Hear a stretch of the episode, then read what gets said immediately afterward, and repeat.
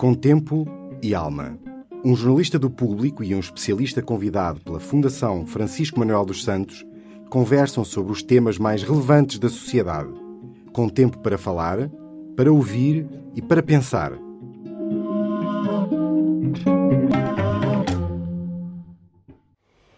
Quando chego aqui às quatro e meia, que entrar dentro da minha porta do prédio, não posso por causa dos turistas. Está a bicha que dá a volta ao prédio. Estas zonas são caracterizadas mesmo pelo turismo. Todas as pessoas que trabalham aqui na zona vivem do turismo. Sem, eu acho que sem turistas é que descaracterizava a cidade. Olá, sou o João Pedro Pincha, jornalista da secção local do Público. Hoje tenho comigo a economista Vera Gouveia Barros, especialista em economia do turismo, que em maio de 2016 lançou pela Fundação Francisco Manuel dos Santos o ensaio Turismo em Portugal. Uh, nesse ensaio escreve que a história repete-se. Esta não é a primeira vez que a atividade turística é apresentada como panaceia. E começava talvez por lhe perguntar uh, em que outros períodos históricos é que isto aconteceu.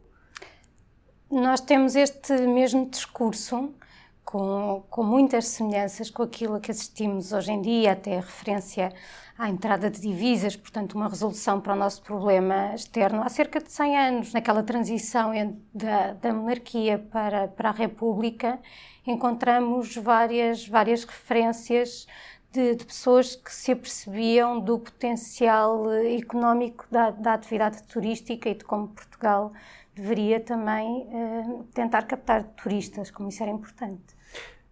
Um, porque é que só agora uh, é, que está, é que o turismo parece estar a ser uma, uh, digamos, entre aspas, uma solução milagrosa para os problemas da nossa economia e não foi antes?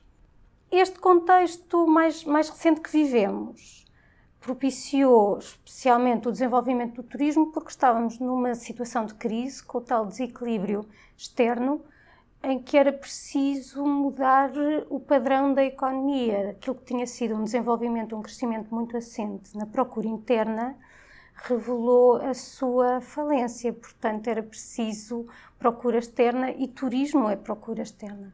Hum, isso com uma estratégia de promoção que foi adequada, que percebeu as novas tendências contribuiu para que estejamos agora, além de outros fatores conjunturais, que se fala muito, da Primavera Árabe, também teve a sua importância, haver uma questão de segurança que desviou turistas para, para outros sítios, mas o facto de nós os termos conseguido captar resulta em boa medida dessa tal estratégia adequada, a meu ver. Não foi, não foi só um, uh, ou seja, saber aproveitar uh, a conjuntura externa, também foi um investimento feito dentro de portas?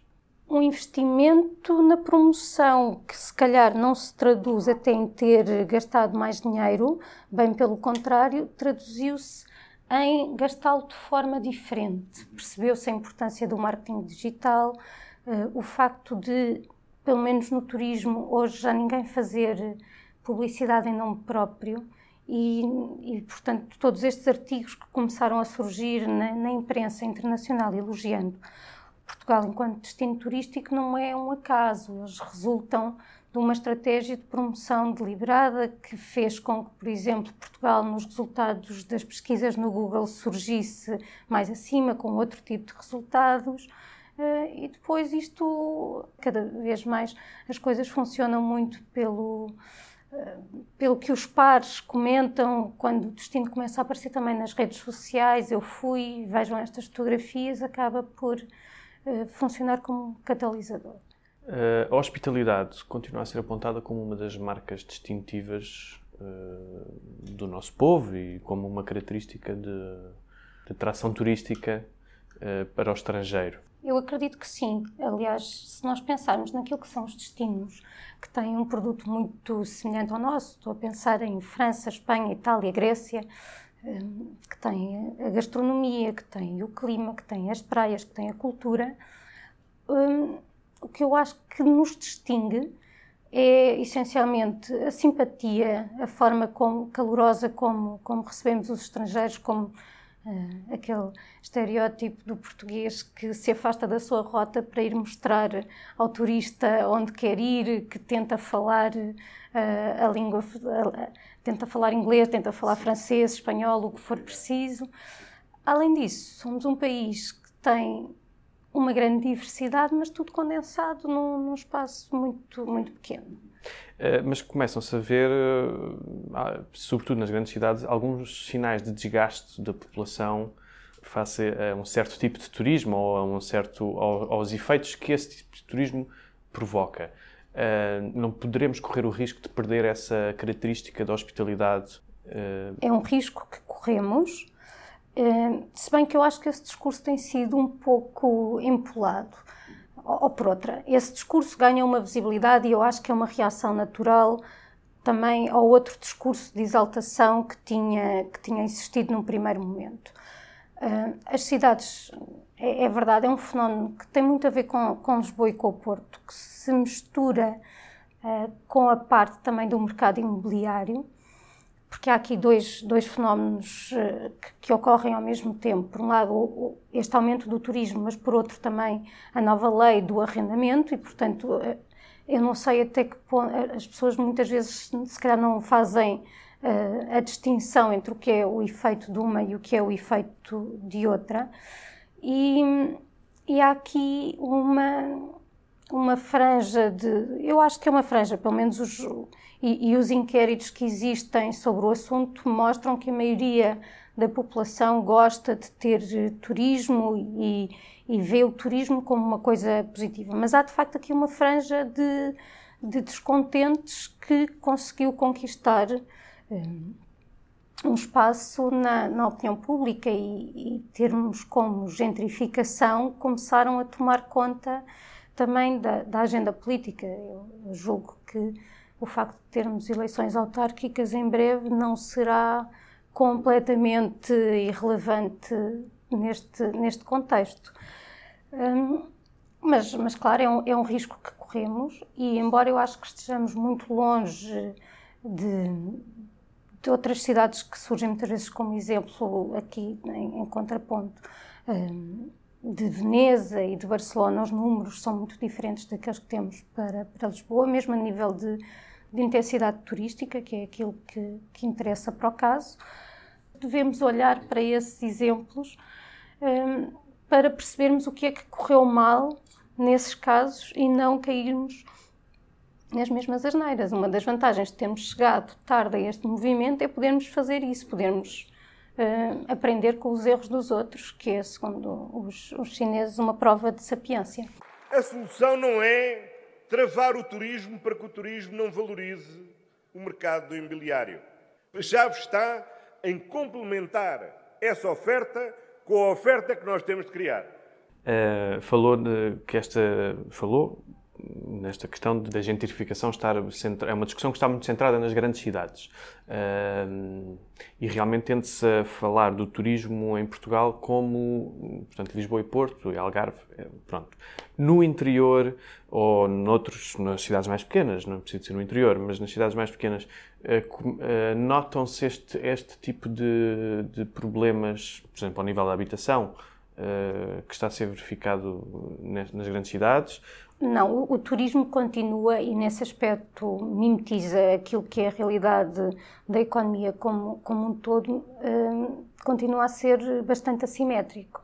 Portanto, tem as regiões que falou, Porto, Lisboa, Algarve e Madeira, não, não esqueçamos a Madeira, que aliás é o único destino que em termos de, de, de tal intensidade turística se pode comparar com, com Veneza mas uh, o interior, a região centro, o Alentejo continuam muito à margem destes, destes fluxos turísticos e é uma pena porque, por um lado, porque eles acabam por não beneficiar disto, por outro lado, porque levar os turistas também para estes sítios seria uma forma, por um lado, de lhes enriquecer a experiência que têm, gozarem da tal diversidade, por outro lado, uma boa forma também de descongestionar estas áreas que eventualmente poderão estar a acusar alguma sobrecarga. Portanto, diria que é um caso em que se, se junta o útil ao agradável.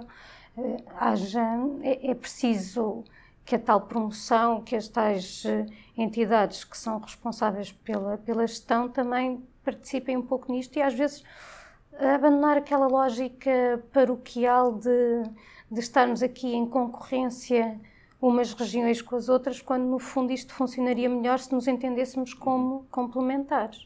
Há uma certa ideia de que uh, é preciso, digamos, entre aspas, explorar o filão uh, agora, por exemplo, em Lisboa e Porto, enquanto que são cidades que estão na moda, digamos, uh, e depois pensar o, o enfim, e depois o que sobrar que fique para os outros, mas é uma ideia... É uma ideia que eu não partilho, uhum. isso será explorar filões de uma assentada é a melhor forma de matar a galinha dos ovos de ouro, não é?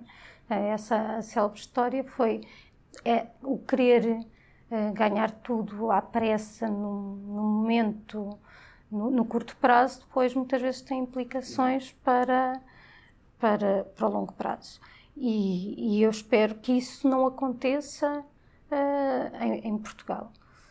Não acho que esteja a acontecer, mas percebo o risco de que, de que se possa, de facto, comprometer o desenvolvimento futuro. É preciso terem atenção que no turismo uh, o peso das, das expectativas é muito, é muito importante e essas expectativas são cada vez mais construídas com base naquilo que os outros narram da sua experiência. Portanto, se eu tiver um grupo de amigos que foi a um sítio e me descreve como uh, apinhado, maus serviços, a minha vontade de lá ir vai se reduzir bastante. Portanto, é preciso ter cuidado com isso e eu acho que nós estamos numa fase de dores de crescimento. Há coisas que claramente ainda não se adaptaram um, a este acréscimo de procura. Estou a pensar, por exemplo, nos transportes, que é um caso muito, muito citado. Acho que de facto é preciso repensar a oferta face a estes novos números da procura e isso ainda não foi feito. Como usou, como usou também a metáfora da galinha dos ovos de ouro, para, é, é preciso cuidar das galinhas sem destruir a capoeira. É preciso cuidar das galinhas e cuidar das galinhas passa por ter uma capoeira onde elas estejam confortáveis. O que eu acho é que, olhando para uh, os números, aquela discussão se devemos crescer em quantidade ou em qualidade não faz, não faz muito sentido, porque acho que há margem para crescermos em ambos, em termos mais turistas e mais turistas de, de, qualidade, sendo que aquilo que se entende aqui por turismo de qualidade é o que deixa cá mais dinheiro. Sejamos francos, é assim que, que os definimos.